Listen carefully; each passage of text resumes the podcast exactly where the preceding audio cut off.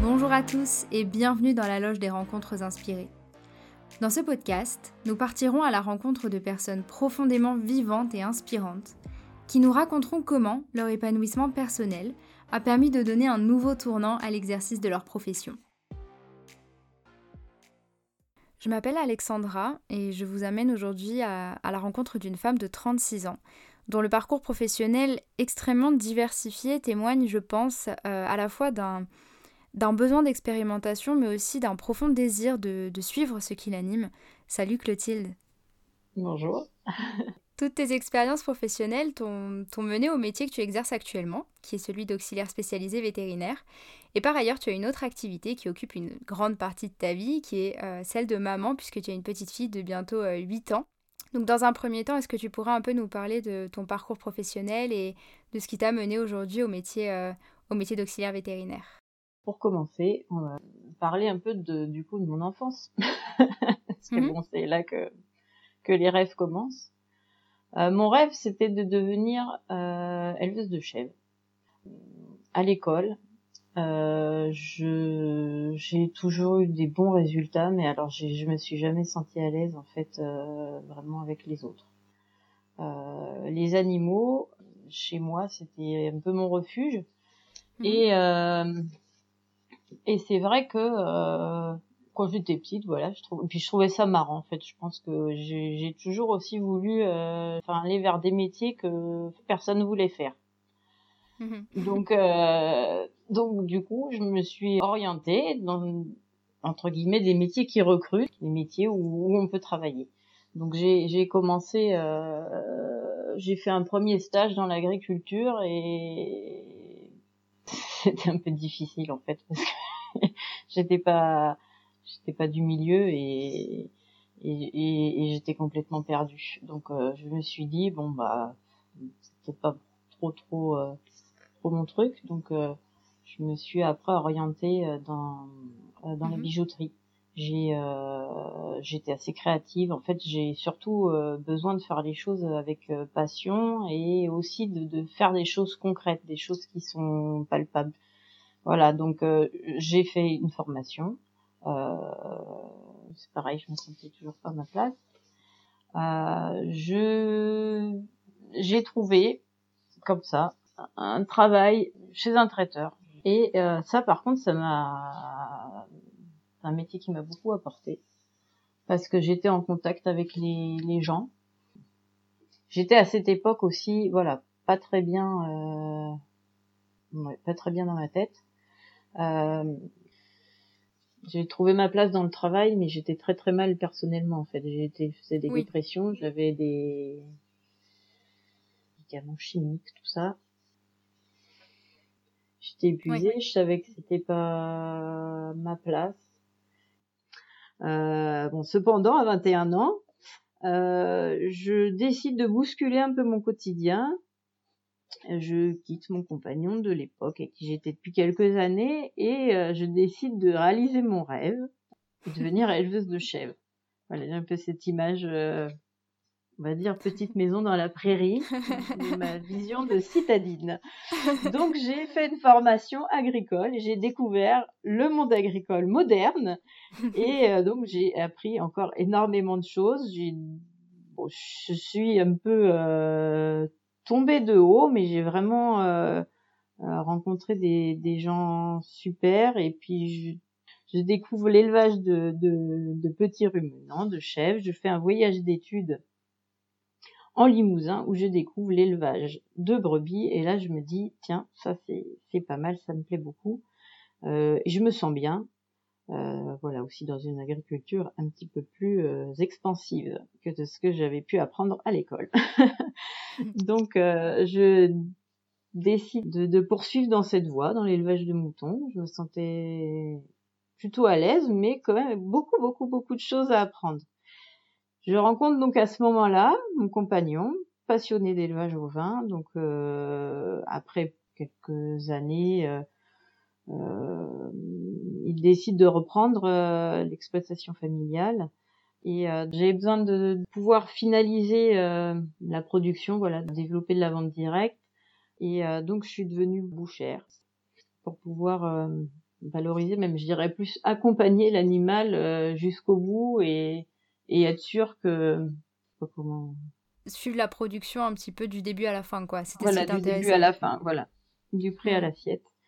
Euh, ça me plaisait beaucoup. J'avais l'impression vraiment de, de pouvoir euh, fait sublimer euh, le travail qu'un éleveur peut faire euh, sur son exploitation euh, pendant plusieurs mois ou plusieurs années ou du moins même au quotidien. Voilà, quand on est éleveur, on, y est, on y est jour et nuit. Donc mm. c'est vrai qu'après, pas savoir ce que devient l'animal, quand on peut jusqu'au bout le valoriser et le, le ça c'était c'était super important mm-hmm. et et j'adorais aussi, voilà, toujours cette idée d'être dans l'alimentaire, d'être dans quelque chose de d'essentiel. Voilà.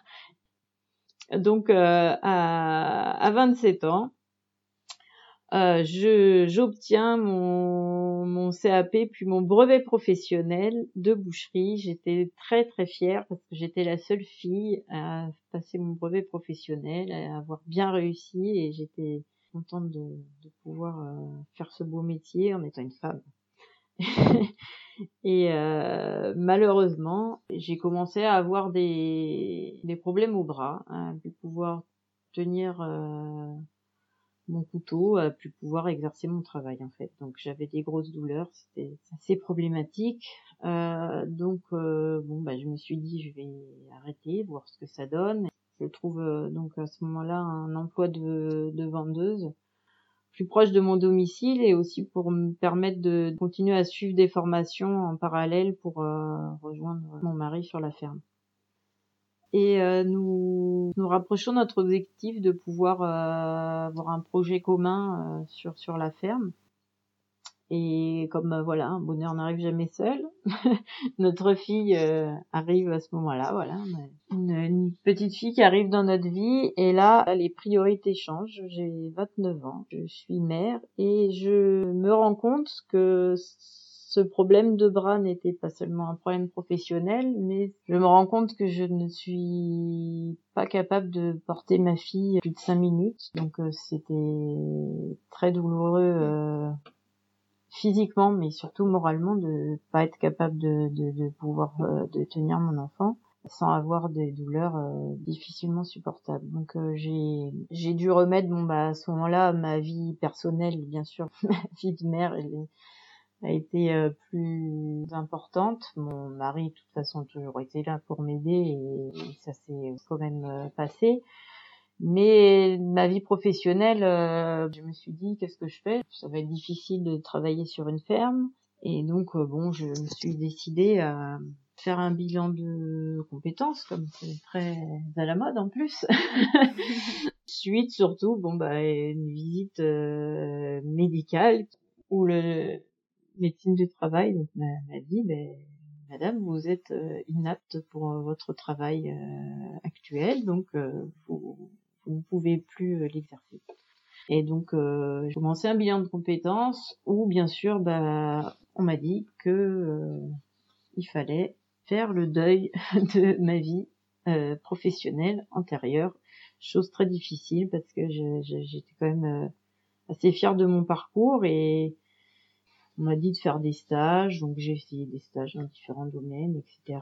Et donc je me suis retrouvée euh, en stage dans un cabinet vétérinaire à côté de chez moi et et en fait j'ai un peu retrouvé euh, ce qui a été très important euh, voilà retrouver ces contacts humains le contact animal je me suis j'ai continué encore voilà quelques mois j'ai fait trouver l'opportunité de faire des remplacements dans d'autres cabinets vétérinaires où j'ai appris où j'ai aussi euh, mis sous silence mon handicap, j'ai un peu serré les dents. Après voilà, j'ai ce cabinet vétérinaire euh, m'a rappelé pour me proposer une formation, euh, chose euh, inespérée.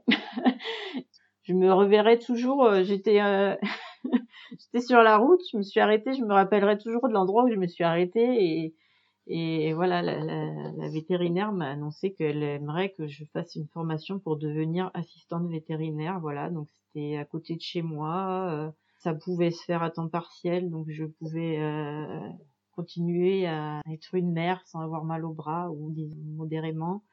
Ça m'a, là, je me suis dit vraiment, j'ai, voilà. C'était l'occasion rêvée. Voilà, une bonne mm. étoile, quoi. C'était vraiment, voilà tout ce que j'avais appris avant, ça m'a servi tant avec les gens, avec les animaux. J'ai aussi, euh, voilà, appris à m'adapter, à, écouter, à observer et, voilà. D'accord. Et euh, est-ce que tu pourrais un peu du coup nous parler maintenant de, ton évolution euh, personnelle? Donc qu'est-ce qui a déclenché un petit peu ton évolution Qu'est-ce qui a fait qu'un jour tu t'es dit non mais il faut que ça change quoi alors, il faut que ça change. Je me suis dit euh, très souvent. J'ai pas envie de subir ma vie en fait. Je pense que le plus important dans sa vie, c'est de faire des choix, de faire des rencontres. Rien n'est anodin en fait. Quand on a, on ressent les choses et qu'on on, s'écoute, on est aussi, euh, je pense, à, l'écoute des autres. Il faut d'abord euh, apprendre à se connaître, essayer de faire des choix j'étais enfant, j'étais euh, j'étais en souffrance, je savais pas pourquoi et et je pensais pas avoir de, de choix et dès, dès que j'ai commencé dans ma vie d'adulte à faire des choix, je me suis sentie exister et je pense que faire des choix et s'écouter. Alors bien sûr on se trompe, hein, on peut se tromper, mais en fait même quand on se trompe, on apprend du coup ce qui nous convient, ce qui nous convient moins mm. et, et on apprend beaucoup sur soi et Bien sûr, des fois, ça n'a pas été facile, moi aussi. Et des fois, voilà, j'ai dû quitter des gens que j'aimais, abandonner des choses euh, qui me tenaient à cœur, recommencer. Ça peut être épuisant, mais en fait, on s'en, on grandit toujours et on, en sort toujours euh, plus fort et, plus conscient, en fait, avoir conscience de, des choix qu'on fait et, et, il faut essayer aussi. La vie est tellement de choses à faire que c'est important aussi de se d'essayer quand on est à l'écoute des autres et qu'on on, sent qu'on peut les aider dans leur vie, on, on, se sent un peu plus euh, exister. Et du coup, comment, euh, comment est arrivée la spiritualité dans ta vie et qu'est-ce qu'elle a changé euh, dans ta vision de toi-même, dans ton rapport aux autres? En fait, bon, je vais parler des certains moments de spiritualité qui m'ont un peu porté. Dans mes années justement où je travaillais euh, chez le traiteur, je me suis retrouvée euh, seule à Noël. Je me suis dit, oh, c'est pas grave, j'ai beaucoup travaillé, je vais être fatiguée, je vais pas avoir le temps de retrouver ma famille, je vais passer Noël seule. Donc je me suis retrouvée chez moi après plusieurs grosses journées de travail et en me disant bah je vais profiter maintenant, je suis bien, je suis là, je suis seule, j'aime bien être seule, ça tombe bien. Et en fait, là, je me suis rendu compte que la solitude dans ces moments-là, enfin la solitude un soir de Noël, par exemple, euh, je pense que c'était un des moments de ma vie qui a été euh, le plus dur. J'habitais en ville, je me suis mise au balcon et là j'ai vu euh, les lumières dans les immeubles, tous les gens qui étaient ensemble à l'intérieur, au chaud qui devaient manger, qui devaient se parler, qui devaient... Là, j'ai senti terriblement seule. Et j'ai euh, j'ai entendu les, les cloches, en fait, de, de, de la messe de Noël. et on va dire que ma famille m'avait euh, élevée dans la foi. Mhm. Mais euh, était pour moi très lointaine, un peu euh, imposée. Mais en fait, à ce moment-là, je me suis laissée porter. Je suis rentrée dans cette euh, dans cette église. Il y avait du monde autour de moi et et en fait, je me suis sentie en famille, comme euh, en fait jamais je l'avais été. Et ce soir-là de Noël, j'étais j'étais en famille, je crois, peut-être pour la première fois de ma vie. Je me rappelle aussi, ça c'est un grand regret, mais ce monsieur aussi m'a beaucoup apporté, c'est que dans cette soirée là, avant ce, cet instant-là, en fait, il y a un, un, monsieur qui était venu euh, au magasin où je travaillais, un monsieur qui était, je pense, euh, sans domicile fixe, qui était en fauteuil, qui avait toutes ses affaires sur son fauteuil, et euh, il est venu, il est rentré dans ce magasin et il a dit bah soir c'est Noël, alors je vais me faire plaisir. Bon, il a pris quelque chose à manger pour se faire son petit réveillon et, en fait, il avait plein de, de branches de gui et il m'a, il m'a tout offert. il m'a tout offert et après il, était content que je lui souris puis il était heureux en fait. Je sais pas si c'était un signe ou autre. Je m'en suis voulu de pas lui avoir euh, dit de, passer le réveillon avec moi mais j'ai pas osé. J'étais jeune et tout bon mais euh, je pense qu'il faut être sensible aussi dans dans la vie. A des instants comme ça où on prend conscience de pas mal de choses mais des fois en une fraction de seconde et il faut être euh, essayer de d'être euh, oui en pleine conscience à ce moment-là de, la chance qu'on a ou et aussi des gens qui nous entourent ce qui peuvent nous apporter. On trouve un peu plus de, de lumière au fond de soi. Enfin c'est important de de, de s'accorder des moments où on est euh, parfaitement avec les autres. Enfin, on le voit aussi aujourd'hui de plus en plus avec les téléphones, les ordinateurs, on est assez absorbé. Souvent, c'est important de tout laisser, euh, de ne pas s'en préoccuper. Alors, un exemple, quand nous sommes avec les animaux. Un animal, euh, il y a un regard, il y a une chaleur, il y a un toucher, il y a des choses, voilà, qui se passent. Ça, c'est l'être humain a tendance à oublier toutes ces choses-là, en fait. Et quand on est au contact des animaux au quotidien, euh, que ça soit pour les soigner ou même juste être avec eux. En fait, je pense que l'animal est hyper important pour ça dans la vie actuelle, c'est qu'il nous ramène à la véritable essence du monde. Qu'on est là, on, on a besoin de, tendresse, de regard, de présence. On a besoin de manger aussi. on a besoin de, enfin voilà, les choses essentielles.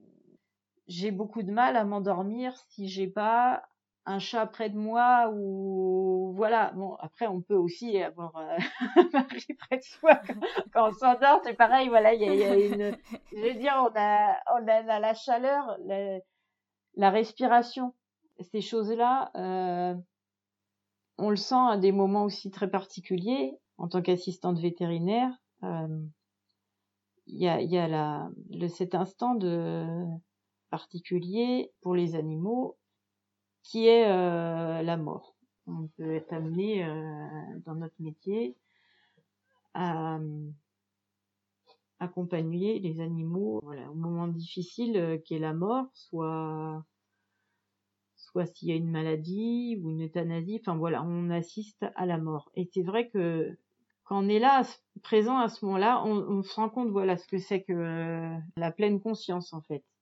On voit la vie, la respiration, le regard, la chaleur.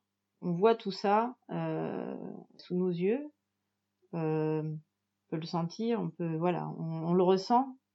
Et cet instant-là où on sent que la vie s'échappe, euh, c'est vrai que moi c'est des instants qui me font prendre conscience que c'est que que qu'être là, ce qu'être présent et et je peux difficilement penser que tout s'arrête à ce moment-là on ressent que les choses euh, n'existent plus de façon euh, palpable. Mm. On sent le regard qui part, on sent la respiration qui s'arrête, euh, mais il reste quand même une présence, il reste quelque chose. Mm. Il y a quand même quelque chose qui se passe à ce moment-là. Et ça, c'est quelque chose, j'ai envie de dire, qui est encore plus fort que la vie la vie, on la ressent aussi. Je suis aussi éleveuse de brebis. Enfin, j'assiste à la naissance aussi. C'est les instants comme ça, que ça soit le passage, la naissance ou, la mort. Il y a quelque chose de particulier et je ces choses-là, euh, moi, c'est des choses qui me nourrissent l'âme en fait. On n'est pas seul. C'est du ressenti quoi. C'est difficilement mmh explicable. La pleine conscience, est-ce que tu peux, pourrais nous en parler un petit peu? Qu'est-ce que c'est pour euh, ceux qui ne connaîtraient pas euh? Je dirais que la pleine conscience, c'est euh, cueillir chaque instant que la vie fait. Essayer d'accueillir chaque petite chose, soit une parole, soit un, instant, un paysage, une, lumière, sans que ça soit forcément une, un paysage magnifique, mais un instant où d'un coup, je pense, on sent son cœur ou son, même son âme euh, euh, s'élever en fait. Et est-ce que ce, cette pleine conscience-là, ça t'aide avec... Euh, enfin, ça t'a aidé dans tes différents métiers? Est-ce que ça t'aide aujourd'hui Alors au-delà, au-delà des animaux, parce que tu nous expliques qu'effectivement c'est, quelque chose de très nourrissant en fait de vivre la pleine conscience, même face à la mort. mais est-ce que face aux clients, par exemple, est-ce que face à ton équipe, c'est ça t'aide aussi d'avoir cette vision-là, en fait, de toujours prendre conscience de, l'instant présent? Oui, le fait de savoir observer, un peu ressentir ne serait-ce des fois que l'annonce d'une maladie ou il y a des gens qui, ont besoin d'être là, euh, il y en a d'autres qui ne supportent pas. Toutes ces réactions, euh, enfin, il faut les accepter et essayer de faire en sorte que euh, les choses soient vécues le mieux possible. Moi, je sais que je si ma présence n'est pas nécessaire aussi, c'est important enfin voilà d'être conscient du, du, du, moment où justement on doit être là ou l'instant où on doit se se mettre en retrait et, et avec les autres, c'est pareil, voilà. J'aime me sentir utile, mais il faut justement pour sentir ça, il faut aussi être capable de d'être là ou de s'effacer ou de de ressentir ce, ce dont l'autre a, a, réellement besoin et pas voilà et après est-ce qu'on y arrive toujours? Je ne sais pas mais je en fait j'essaye de oui de voir les choses comme ça. Alors est-ce que ça fait partie de la pleine conscience ou pas? D'essayer aussi de voilà de, de doser euh, les choses euh... enfin, c'est vrai que même avec les animaux les choses euh, un animal qui est très stressé peut être aussi très stressé par notre présence parce qu'il n'est pas habitué. On ne peut pas s'imposer non plus. Enfin euh, c'est vrai qu'avec les animaux ils nous font ressentir ou s'ils se sentent pas bien euh, voilà, il y, a des signes. Après, euh, des fois, euh, pour les êtres humains, c'est plus, soit plus subtil, soit plus violent, on sait pas. Mais euh, c'est voilà, c'est c'est toujours un peu voilà du du ressenti. Donc en fait, ce que ton évolution personnelle, d'après ce que je comprends, ce que ça euh, changer par rapport aux autres, c'est que tu apprends à mieux les ressentir pour, euh, pour essayer de leur apporter un peu euh, ce dont ils ont besoin au moment où ils sont là avec toi, quoi. Voilà, oui, oui.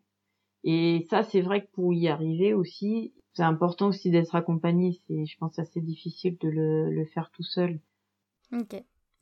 Et tu m'avais tu m'avais raconté aussi l'histoire de, de l'arrivée de ta fille et que quand, euh, quand elle était venue au monde, tu avais passé euh, toute la nuit euh, éveillée à la regarder et que, et que et quand le soleil s'était levé, tu avais l'impression de, de, redécouvrir un peu le, le monde. Oui.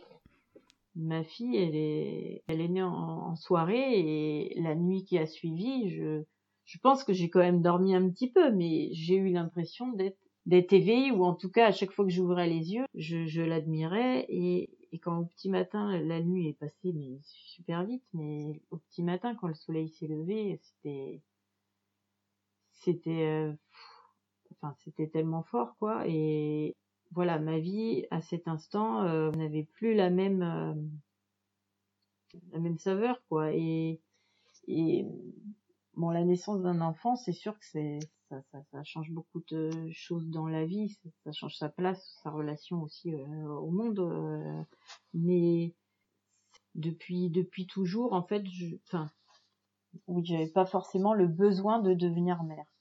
Avec mon mari, ça se passait très très bien et, et en fait, on est quand même très absorbé par la, la vie euh, de la ferme, par le quotidien du, du travail. Et un jour, mon, mon, mon mari m'appelle, il faisait le tour des bêtes et puis il me dit euh, euh, Viens voir, viens voir vraiment, euh, rejoins-moi euh, dans tel pré, quelque chose, viens voir. Donc, je viens, il n'était pas très loin, j'y vais. Et là, ensemble, on se retrouve, oui, devant euh, une dizaine de, de, cigognes qui volaient au-dessus de nos têtes, quoi. Et là, on a trouvé ça magnifique, quoi. Et les cigognes sont restées plusieurs dizaines de minutes, elles se sont posées dans la cour, euh, la ferme, etc. On était tous les deux. Et là, bien sûr, ben, on s'est regardé et puis bon, on s'est dit quand même, c'est des cigognes. Ben... ça se passe bien entre nous quand même. c'est un signe qu'il faut savoir euh, recevoir. Et c'est vrai que on s'était pas tellement posé la question avant et que bon ben du coup ben les choses se sont faites ainsi et peut-être les cigognes on n'aurait jamais trouvé le moment enfin trouvé ou ressenti le moment où voilà et mais aussi c'est pareil enfin on a un enfant, il est aussi, je pense, nécessaire quand on a un enfant de ne pas faire un enfant pour soi, mais de faire un enfant pour, euh, je veux dire pas pour le, pour le monde, pour le. Moi, ma fille, je lui, je lui explique qu'un jour, voilà, elle, euh, elle, éprouvera le besoin. alors, l'instant, elle a 7 ans. elle est un peu jeune, elle est encore très attachée à ses parents, mais je lui dis, tu sais, dans la vie, euh, tu grandiras et tu auras tes propres euh, envies et la, la liberté de d'exister aussi par ses choix, par ce, voilà, j'ai fait d'apprendre de, des choses par l'école, du travail ou des relations aux autres. C'est important euh, quand on est parent d'accompagner en fait, de pas étouffer. Mmh. Mais c'est super intéressant ce que tu dis parce que toi, tu parles plutôt d'accompagner son enfant. Mmh. Et c'est vrai que, alors euh, peut-être plus dans les générations euh, passées, mais on avait plus cette vision-là de euh, du parent qui avait un peu tout droit sur son enfant. C'est-à-dire, c'est mon enfant, j'en fais ce que je mmh. veux. et on avait beaucoup tendance à émettre nos projections sur, sur les enfants. C'est-à-dire, on voulait qu'il soit comme ci, comme ça, et ça pouvait faire peur qu'il soit pas comme on voulait. Alors que toi, tu prends vraiment ton enfant comme une personne à part entière, qui va être complètement unique et qui va faire le chemin qu'elle a envie de faire. Et je trouve cette vision de la parentalité vraiment très intéressante parce que ça, ça montre aussi un certain travail sur soi parce que c'est dur. En, réalité, c'est dur de ne pas avoir de projection sur, sur son enfant, je pense. Ah, ouais, après, en tant que parent, je pense qu'on peut pas s'empêcher d'en avoir, mais moi, euh, j'ai vu aussi euh, dans mon entourage les dégâts que peuvent avoir trop de, de projections. Euh, de projections ou pas de projections aussi d'ailleurs. Moi, je dis régulièrement à ma fille, le plus important dans la vie, c'est d'être heureux parce que des fois elle dit oh mais si je fais ça et, si je, je lui dis mais il faut faut que si ça te rend heureuse si ça te rend heureuse il n'y a pas de y a pas de mal après euh, les parents sont là pour euh, les choses qui peuvent être dangereuses qui peuvent mettre son enfant en danger mais euh, après voilà j'essaye de lui faire comprendre qu'elle a aussi ses propres choix et que voilà on est là pour l'accompagner pour lui lui expliquer euh, c'est pareil pour l'école. Euh, je lui dis, voilà, nous, même en tant que parents, on n'est pas, on sait pas tout. Euh, mm. On le voit pour beaucoup de choses aujourd'hui. Aujourd'hui, personne ne peut dire je sais tout. Euh, on ne sait pas tout. On peut penser une chose, mais toi, tu pourras penser autrement. Après, je pense que c'est difficile de pas du tout projeter, mais enfin, essayer de lui proposer, essayer de, de, de lui faire comprendre qu'elle a le choix dans la vie qu'elle a le choix, on a, voilà, on a toujours le choix. Pas toujours au moment du repas parce qu'on peut pas préparer des choses différentes. mais bon, on verra au repas, repas suivant. Mais, mais bon, il y a quand même des fois, c'est pas possible. Euh, mais ça, c'est pas grave. mais euh, non, mais après, le, le, le, je pense que faire des choix et avoir conscience euh, des conséquences que ça peut avoir aussi, parce que ça c'est important. Et a des règles aussi pour vivre avec les autres. Euh, je sais pas après comment ça se fait assez, euh, assez naturellement, euh, Et tu penses que du coup cette façon de d'éduquer ton enfant, ça, ça lui, enfin quand tu l'as vu grandir, euh, qu'est-ce que tu penses que ça lui a apporté, par exemple? si tu comparais l'évolution de, ton enfant par rapport à un enfant, par exemple à des amis de ton enfant, je ne sais pas, mais qui n'ont pas eu la même parentalité, tu vois. Qu'est-ce que tu penses que ça change chez ta fille d'avoir euh, cette vision-là?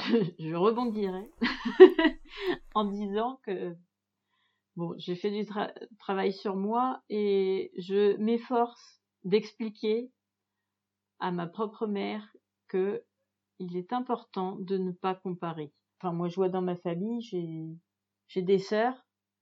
Euh, on est arrivé toutes à des moments différents. On n'a pas vécu la famille, même si on est dans la même famille. On n'a pas du tout vécu la famille de la même façon parce que les choses ne sont pas arrivées au même âge. Euh, l'enfant se construit aussi et psychiquement et enfin il y a des âges où voilà les impacts ne sont pas les mêmes. Euh, je pense sincèrement que mes parents ont fait ce qu'ils pouvaient faire de mieux. On a conscience qu'on n'a pas conscience, même je l'explique à ma fille des fois aussi. Euh, quand on est parent, on, on, fait pour le mieux, mais on, on, ne sait pas tout et, et le mieux n'est pas des fois euh, on n'est pas parfait. Et ça, c'est important aussi de se le dire quand on est parent, on n'est pas parfait. Après, par rapport à mon ressenti de moi quand j'étais petite fille, je, mais c'est pareil, c'est un ressenti du passé. Donc, il y a des choses qu'on transforme aussi, qu'on qu'on aggrave ou qu'on ou qu'on sublime. Euh, et mmh. et le travail sur soi aussi, je pense, a aussi euh, euh, c'était aussi un peu un cheval de bataille de se dire je si j'ai un enfant, il y a des choses que je ne veux pas transmettre ou transférer mm. ou voilà. Moi, c'est mon histoire. Après, indirectement, hein, quand on lit des livres ou quand on fait une psychanalyse, des choses comme ça, on sait qu'il y a bien des choses qui se transfèrent.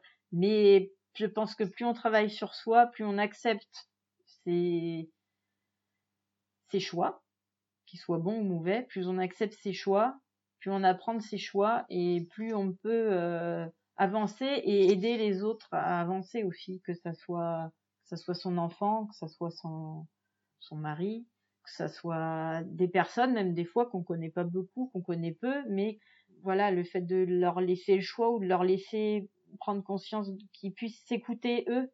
Euh, décision dans le cadre du travail de se dire que les, les personnes ont le choix de demander l'euthanasie pour leur animal. Et c'est des choses qui sont faites en lien avec le, avec le vétérinaire, mais il faut que les gens ils le, ressentent. Euh, faut que qu'ils le fassent de façon consciente, enfin le plus consciente possible euh, pour pour le vivre du mieux possible.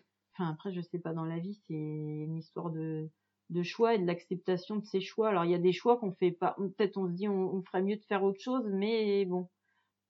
Mais euh, ouais, un enfant en devenir, c'est important de lui lui présenter les choix.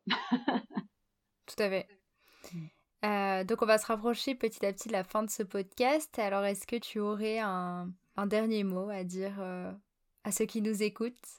Comment dire? Et pour apprécier la vie, je pense qu'il faudrait euh, faut apprendre à ressentir chaque instant, chaque individu et ouvrir grand ses yeux, son cœur et son âme pour pouvoir euh, euh, accueillir tout ça. Et après, euh, on peut que faire des choses super bien. C'est obligé. Je suis très heureuse d'avoir partagé ce moment avec toi. J'espère que ton témoignage donnera l'envie aux personnes qui nous écoutent d'apprendre à profiter de chaque moment et d'apprendre à ressentir aussi. Merci à toi. Merci. Et à très bientôt. À bientôt. Merci à tous d'avoir écouté cet épisode. J'espère que cette rencontre vous a inspiré autant qu'elle m'a inspiré. Si vous souhaitez suivre l'actualité de ce podcast, vous pouvez me retrouver sur Instagram en tapant LLDRI-du-bas podcast ou sur la page Facebook La Loge des Rencontres Inspirées. Et vraiment, n'hésitez pas à me contacter, me donner vos retours ou vos suggestions. Je me ferai un réel plaisir de vous lire. En attendant de nouvelles rencontres, je vous souhaite une excellente journée et à très bientôt.